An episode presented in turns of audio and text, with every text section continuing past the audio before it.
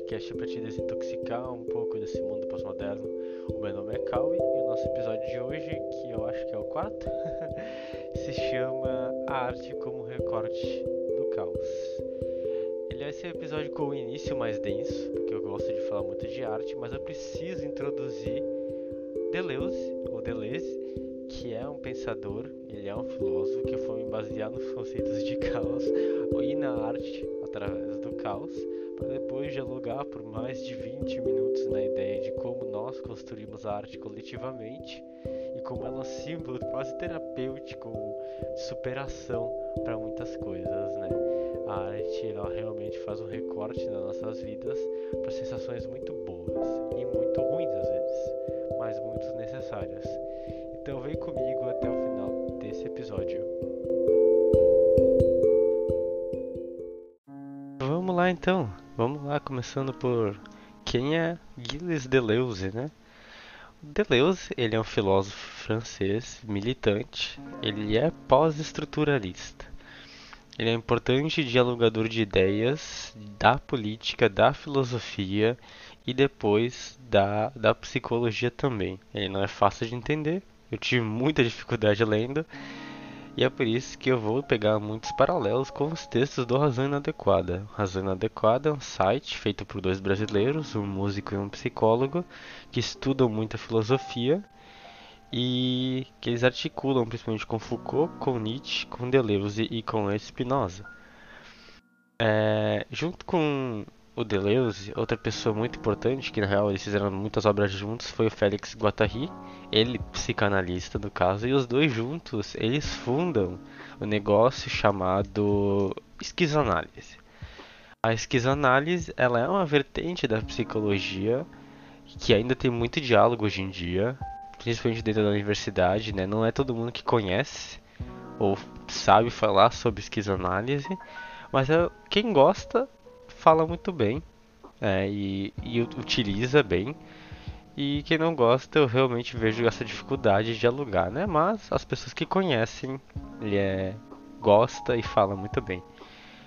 É, não sei falar o suficiente, mas só para dar uma introdução para isso não ficar vago, a esquizoanálise ela é uma prática da psicologia que vem, que é citada primeiramente com o Guattari e com o Deleuze, um livro chamado Antiédipo. É, o antiédipo ele tem um subtítulo chama, chamado Capitalismo e Esquizofrenia. Depois vem outro livro chamado Mil Platôs, Capitalismo e Esquizofrenia, que eu não vou citar aqui. Né, esses dois livros eles ficam para fora das obras do, do Deleuze do Guattari que eu vou citar. Mas é, eles surgem lá pro, pelo fim do século XX, se não me engano, 1970. A esquizoanálise ela tem muitas críticas à psicanálise até a época, por isso ela bola algumas visões em cima e tem muitas críticas aos conceitos vigentes então, e pelo nome do livro, o anti-édipo deve imaginar que a esquizoanálise critica o édipo da psicanálise. Mas enfim, voltando pro Deleuze, né? Foca focar no que é importante, né? O que, que seria esse pós-estruturalismo que o Deleuze é como filósofo? É, tenho que falar primeiro do que é o estruturalismo antes de falar do pós-estruturalismo. O estruturalismo ele é uma corrente de pensamento que ele surge com a investigação das estruturas da linguagem, né? Os códigos, as culturas, a mensagem, toda a decifração que envolve a comunicação. Os estruturalismos, então, eles surgem né, como uma prática, como não sei se é uma prática, né? Mas ele surge nesse contexto de investigar de forma mais rigorosa essas estruturas da linguagem, né? E como se dá a comunicação, de como as pessoas formam a comunicação entre si e, em consequência, a cultura e a sociedade delas. É, investigando é, isso de uma forma realmente como metodologia, né, de uma forma um pouco mais dura, há uma forma de entender as estruturas pré-estabelecidas antes da comunicação.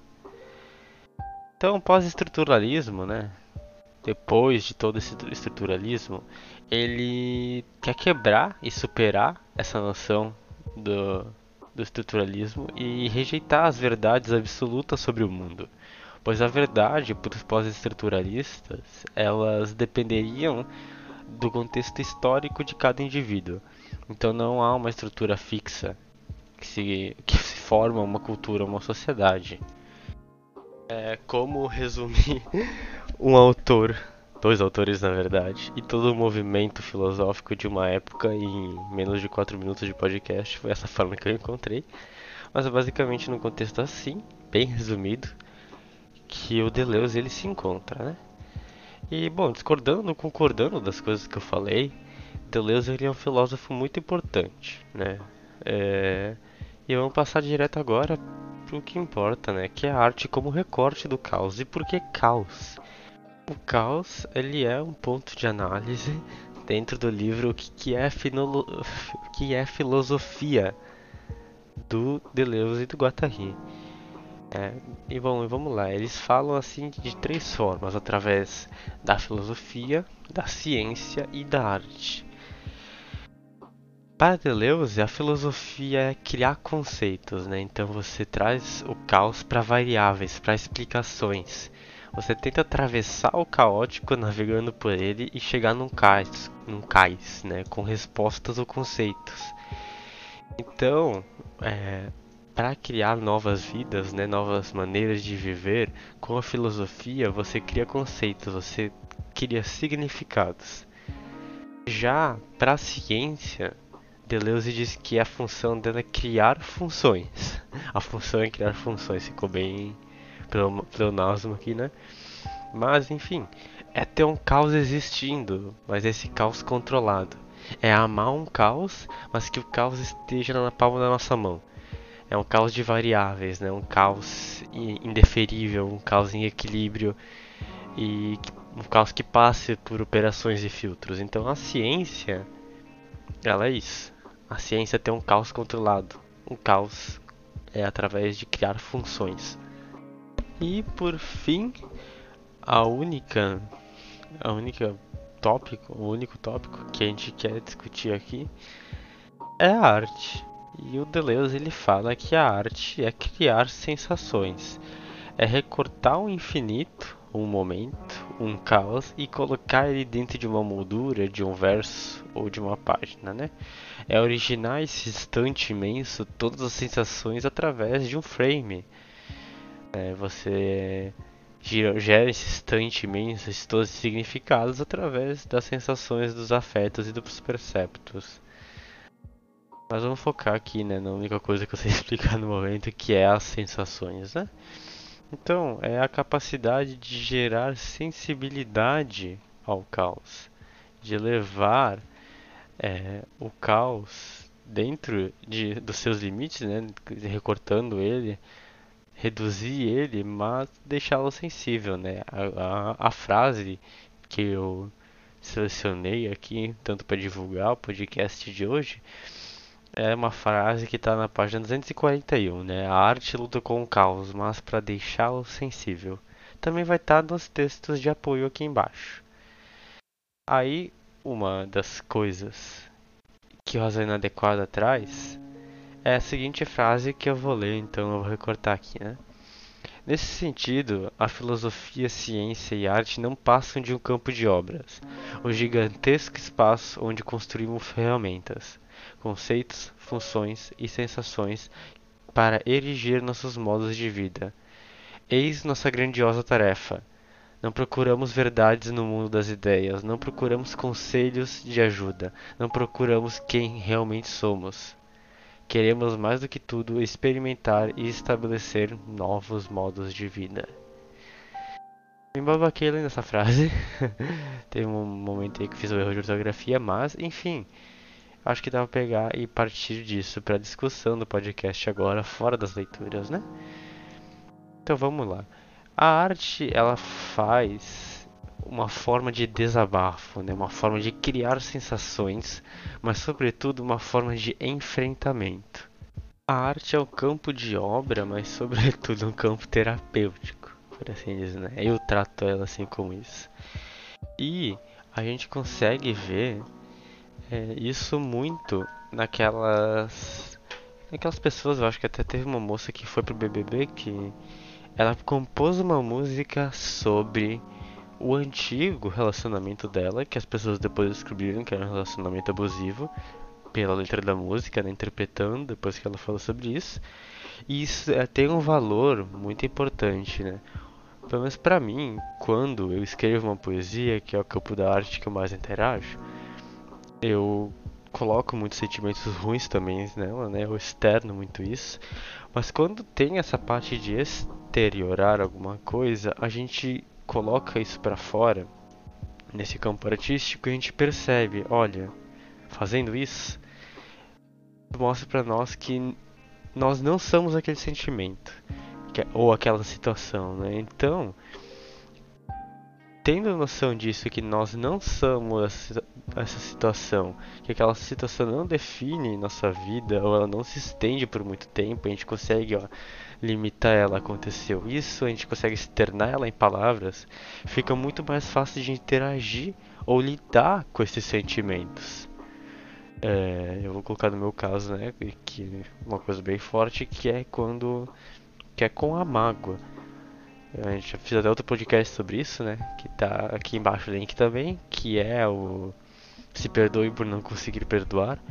Mas, enfim, quando a gente externa isso, a gente percebe todos aqueles limites, pô, a gente consegue ver que aquilo não é nós, fica muito mais fácil de lidar, de interagir ou de perdoar, por assim dizer porque a gente entende que aquilo não é mais parte de nós, é uma coisa fora, é uma coisa que a gente tem controle. Nisso, a arte ela é fundamental, que a gente consegue colocar no nosso campo criativo situações que a gente não gosta. E elas são, e isso é muito importante, né? Porque fica um processo muito mais fácil de lidar, como eu falei e repeti algumas vezes. Tanto que tem né, um monte de tipo de terapias com arte, seja pela própria psicoterapia, seja por é, terapias externas, assim, né, ou pseudociências que, que ut utilizam a arte junto. Mas enfim, a arte ela é extremamente importante recortar esse caos do mundo e deixar ele moldurado, né? Colocar ele em uma forma limitada, uma forma que a gente consiga controlar. Quase como a ciência que eu falei do Deleuze ali. Só que é muito mais significativa, muito mais sensorial, muito mais emotiva e muito mais subjetiva, por assim dizer, né? Isso eu tô sempre pegando, lembrando, né, com as minhas palavras, recortando o que o autor disse e pegando para meus próprios conceitos. É, já pegando, né, o impulso que eu falei da música, já citando que não tem muita gente que eu tenha conhecido na vida que não gosta de música, né? É, ela tem inúmeras funções, desde que se, desde começar a colocar um som de fundo, né, um som de paisagem, por assim dizer, um som ambiente, até músicas em que você canta, você interpreta, você cria ou você faz um cover, por assim dizer. Então a música ela é muito importante para todo mundo. Né? Tem músicas que foram motivo de paz e armistícios de guerra, e tem músicas que são só feitas pra gente chorar no banho. Mas eu acho que é uma das artes que eu quero começar falando que são mais simbólicas, né? Como naquele caso que eu falei daquela moça ali atrás, que ela foi. É, que fez um retrato da música através do relacionamento abusivo dela. E eu já vi isso acontecendo mais algumas vezes que é, são formas de externar, como eu falei, e ver que aquela situação às vezes é mais fácil de passar do que, você, imagina, né? Porque ela é exterior a você agora, o que ela não define quem você é, você consegue quantificar ou colocar um início e colocar um fim para ela com palavras. É... Na música a gente tem muitas, é, muitas funções, né? Tem a parte do ritmo, tem a parte da letra, tem a parte do cantor, dos instrumentos assim, e cada uma dessas, dentro da arte da música, é uma arte diferente, né? A arte de fazer ritmo, a arte de fazer os instrumentos, a arte de fazer o canto. Cada pessoa de uma banda, vamos supor, né, pegar uma banda agora realmente do conceito tradicional, é, tem um dom, né, ou tem um treino em fazer aquilo e a gente vê a beleza naquilo, né? A gente vê o esforço, a gente vê a habilidade. E, aquela habilidade, tanto sozinha, tanto junta, tem uma beleza em si ou um significado. E a música em si, né, no caso de fazer música agora, ela te ajuda a criar muito, muitas funções, né?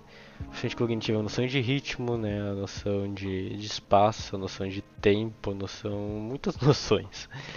Que não é o que, eu, o que eu quero falar no momento, né? Mas a questão de sentir a música, quando você se conecta, se permite conectar com as emoções, com as sensações que ela causa, é, é muito uma questão de, tipo, de estar sintonizado com alguém e criar uma compreensão junto dela. Quem nunca é, já ouve uma música milhares de vezes assim, é, gostando muito dela, mas em um momento específico da sua vida, é, uma sensação específica, aquela música te tocou de outra forma e você lá, chorou, você se emocionou.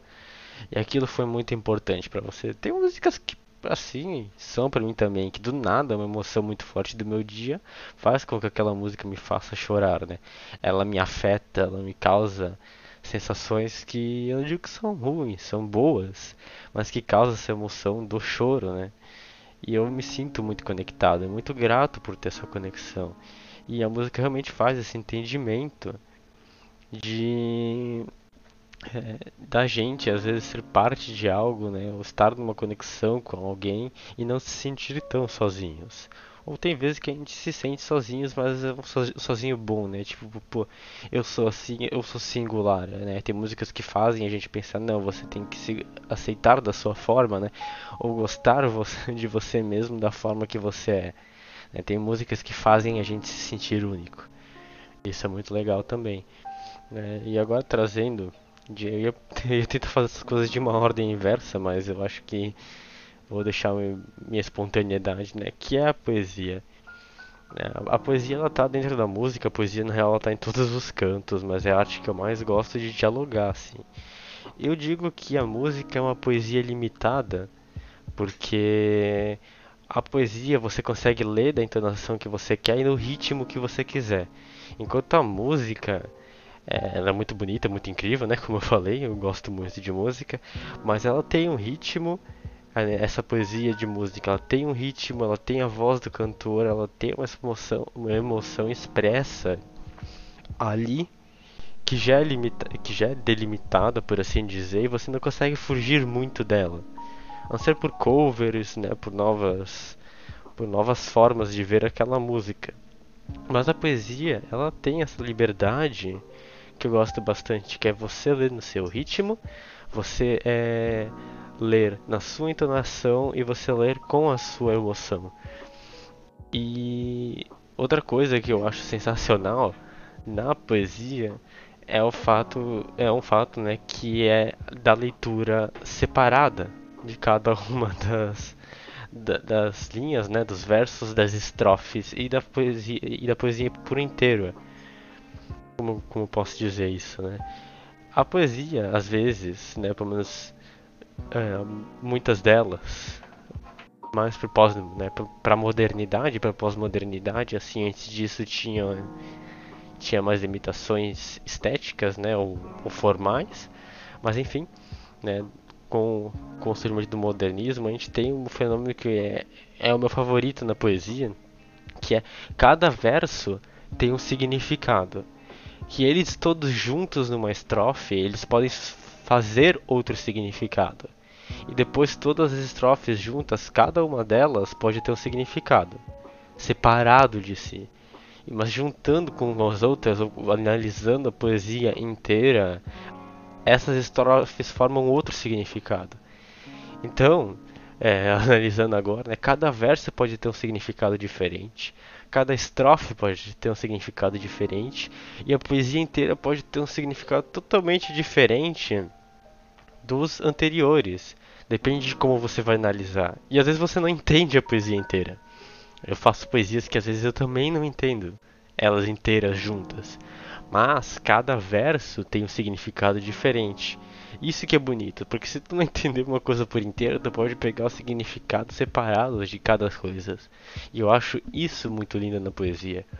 A música também consegue ser assim, principalmente músicas. Eu vou pegar aqui do Rammstein, né? O Rammstein tem uma música chamada Deutschland, que conta a história da Alemanha E cada verso dessa música tem um significado diferente, né? Porque viaja pela linha do tempo junto com o clipe também. É, e, é, e é muito incrível a forma como eles fazem. Cada, cada parte tem um significado e depois junto um significado ainda maior. E junto diretamente da, da, da poesia e da música, eu acho que dá para colocar, né, o escrever e o ler, né? porque eu, eu, eu coloco primeiro escrever, apesar que ler também é uma arte, se você for parar para pensar. Mas depois eu falo. Vamos focar, vamos focar em passo por passo sem se atropelar aqui, né? O, o escrever, você está externando é, coisas e é muito difícil escrever. Porque você imagina a situação na tua cabeça, mas você não imagina as palavras dela. Principalmente escrever romance. Você imagina a construção da cena, mas você não se imagina ditando ela. Aí quando você vai escrever fica tudo difícil, você não sabe como narrar todos os detalhes que você imagina. Isso para mim é bem incrível de se ver e de se notar e bem assustador também. Porque tem, eu, às vezes, também desisto de escrever alguma coisa porque eu não acho as palavras certas para toda a magia da cena que eu imaginei. Mas mesmo assim, é um filtro, né? O filtro da criação, o filtro do, do mundo das ideias, por assim dizer, que deixa a obra humana e muito bonita. E escrever tem essa arte, né? De escolher as melhores palavras ou dar intensidade para uma narração, né, para uma pra um ditado de palavras, por assim dizer. Enquanto você também cria na outra pessoa a imaginação, né? Você cria mundos, essa capacidade de criar realidades. Só que às vezes menos subjetivas do que uma poesia. Há poesias que podem contar histórias que são muito incríveis de se ler e se escrever também, mas eu acho que escrever na questão de romance você está destinado a criar um mundo, né? Você está com pelo menos muitas partes objetivas em si. E ler também é uma arte, e eu digo isso porque eu não acho que ler é só um processo passivo. Você não fica correndo os olhos pela tela e você vê as coisas acontecendo. Você tem na leitura aquele processo de atividade, né, de se imaginar, de se colocar e pensar na primeira pessoa ou viver na primeira pessoa, processando aquela leitura, né, tendo um monte de você tem que até mesmo coisas que não sejam romances ou que não sejam artísticas, por assim dizer, você está no processo ativo de criar seu, seu conhecimento, né, de né, La Rosa fala um pouco isso, né, Jorge La Rosa, um autor importante que é o processo de pensar em primeira pessoa, né? De colocar, de, de ter uma leitura, mas pensar é, criticamente a partir dela, né? Ter ela como um ponto de partida e não só como um ponto de recepção. É, agora, né? Com essas três, essas, essas três, quatro, assim dizer, artes, gente vou fazer só um, um punhado aqui. Então, dá pra ver que né, os escritores, a gente recorta um sentimento caótico muitas vezes e coloca ele em versos, né? E é muito. E, é, e torna esses sentimentos às vezes belos, ou às vezes a questão não é nem deixar belo, mas deixar ele é, intacto ali, né? Dentro de um frame, por assim dizer.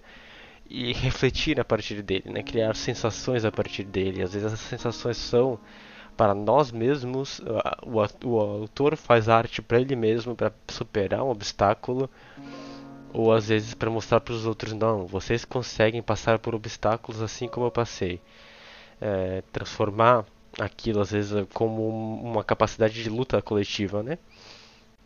A gente vê isso hoje em dia bastante, né? Como do, a gente transforma as lutas coletivas, a gente faz arte para externar essas coisas, principalmente nessa época agora da pandemia que a gente vê é, as pessoas dependendo mais do digital para interação e pessoas interagindo bastante com a arte ou com causas, né?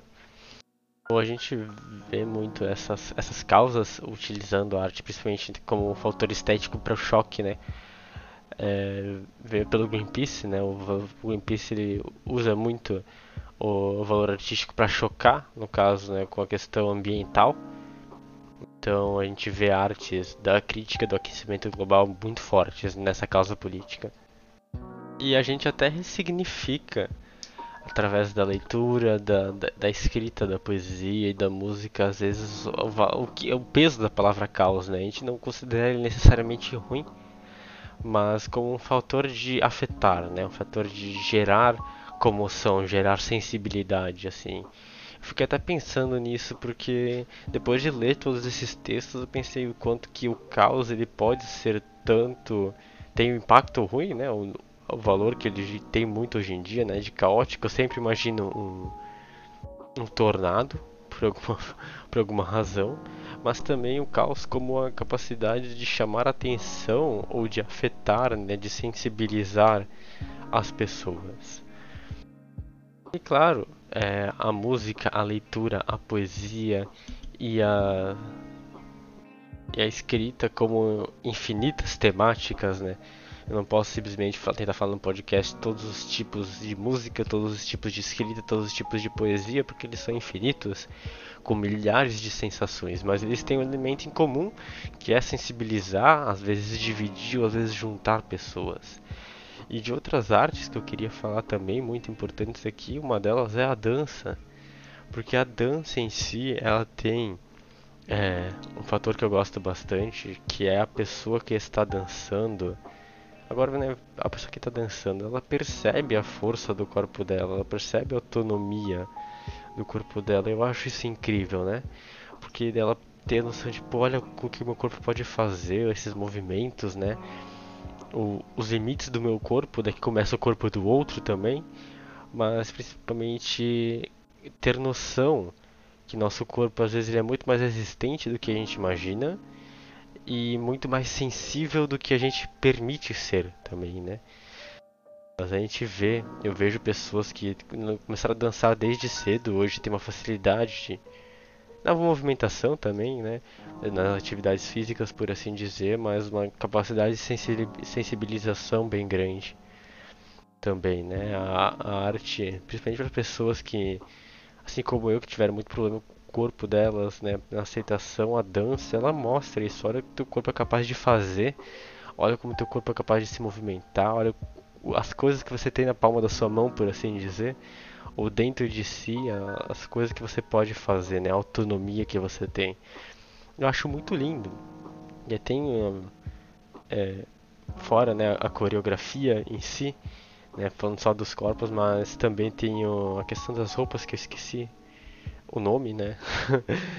Não é coreografia, ai caramba, coreografia é a parte dos movimentos da dança, mas enfim, a a questão das roupas também, elas expressam muitas coisas, as roupas que você usa na dança, você geralmente acompanha com uma música, né, que também tem o fator de sensibilizar, mas eu acho é, toda a composição da dança muito incrível, né, principalmente nessa questão de garantir autonomia, de garantir, olha que meu corpo é capaz de fazer. É, já fui em alguns festivais de dança e eu acho muito incrível sempre, sempre saio de lá emocionado, mas enfim, Outra arte que eu queria fazer é, menção é cozinhar. Tem gente que fala que, pô, assim cozinhar não é uma arte? Eu acho que é. Né, quando você. Quando eu falei lá no início, naquela complexa introdução do antiédipo, né, da esquizoanálise, uma das coisas é que a, na psicanálise, a libido, às vezes ela tem um conceito de sublimação, né? Putz, eu não sei como falar isso com palavras melhores, mas você descan descanaliza, por assim dizer, a libido do sexo e você transforma ela em outras coisas, geralmente a arte, por assim dizer, né? A arte é um dos exemplos. A libido vai para arte. A esquizoanálise, ela pensa diferente, né? Tudo é sexo.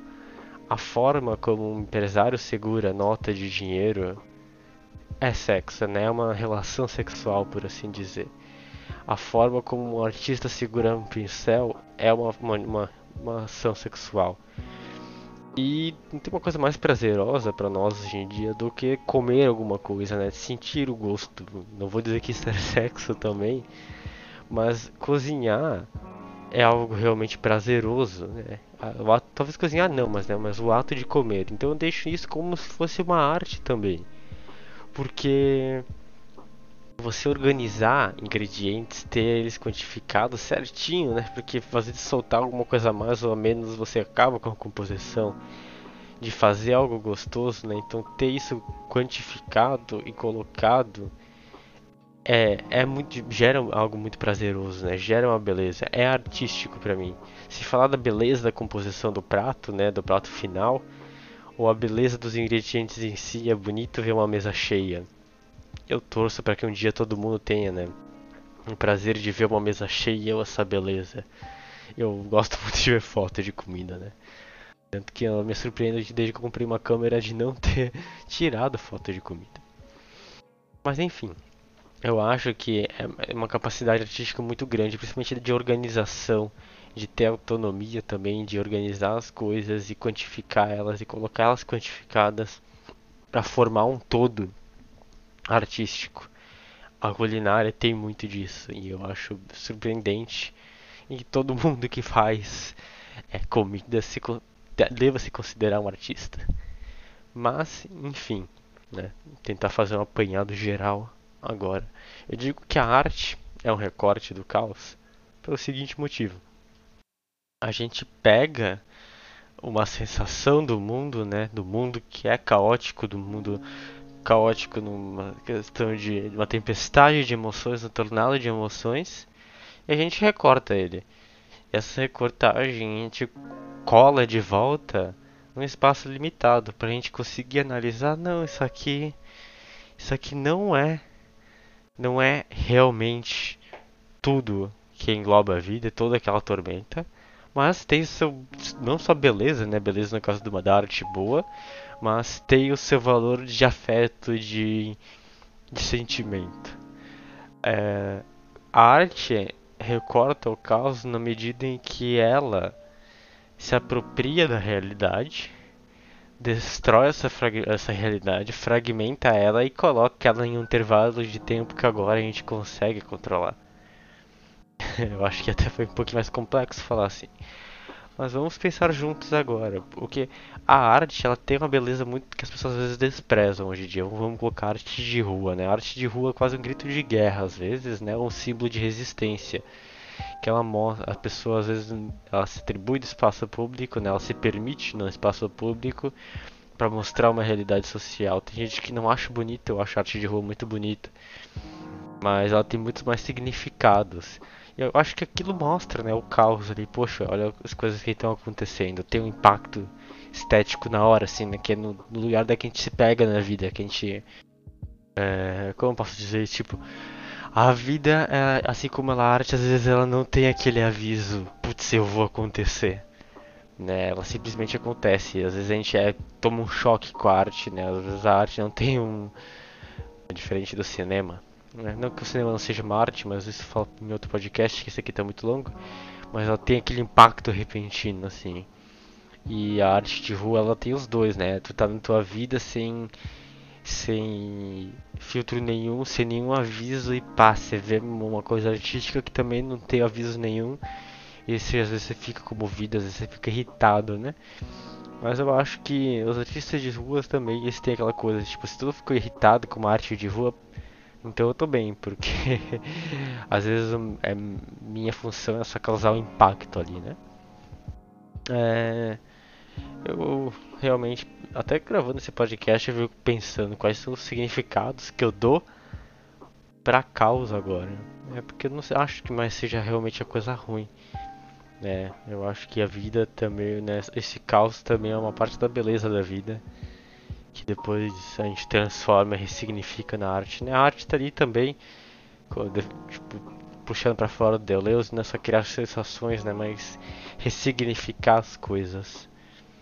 A gente vê principalmente artistas é, de contextos sociais bem hostis, né, que vêm de guerras e recortam a guerra e colocam, né, não deixam o significado dela mais bonito, mas conseguem através da beleza de uma arte fazer as críticas políticas à guerra. Foi, não foi Picasso que fez isso, caramba. Foi Monet? Não sei. Ah, esqueci. Guernica. Vou até pesquisar aqui rapidão. Quem é que escreveu, fez Guernica? Daquele ataque de Francisco, do Francisco. É, foi Picasso? É, foi Picasso. É, Manifesto contra a Violência na Guerra. Enfim. É, eu acho que é isso. É só para mostrar que como diferentes tempos, eh, como diferentes artes encaram o caos né? e como o, esse caos não é algo ruim como todas essas artes têm algo muito belo atrás disso, né? Como cria significados e, cria, e ajuda a gente a construir novas noções do dia a dia, né? Eu acho que no principal delas é a dança, para pessoas que têm limitações que o próprio corpo, a dança é, é muito forte em garantir autonomia, né? Que garante se surpreender consigo mesmo e ficar, caramba, eu sou capaz disso, né? Ou de ir desenvolvendo essa capacidade cada vez maior para fora de amarras e, claro, antes de quebrar tudo, literalmente invadir o espaço do outro, entender que o outro também tem um corpo, né? Mas é isso, por enquanto. Provavelmente eu vou fazer outro podcast falando sobre mais arte, né? Eu, eu, eu gosto de falar de arte, mas só queria conceitualizar que a arte realmente é um processo terapêutico para a gente recortar o caos do mundo e entender que a gente é, não é aquele caos, mas somos agentes que podem causar novos caos ou superá-lo, transcorrê-lo. E é isso. Muito obrigado por ter me acompanhado no podcast de mais de 35 minutos. Eu agradeço demais. Muito obrigado pelos nossos outros feedbacks de todos os podcasts que recebi até agora. Se precisar, me manda uma mensagem ou deixa no post do Instagram eu realmente interajo. Não precisa concordar com tudo que eu falo, eu mesmo falei. Pode discordar, ou se você acha que eu falei alguma cagada de um autor, por favor me avisa. Eu vou lá, eu mudo também, eu dou alguma editada. Muito obrigado por ter vindo até aqui comigo. A gente se vê na próxima semana, também falando de arte. Mas é isso, se cuida, não se intoxique com esse mundo e até a próxima. Obrigado.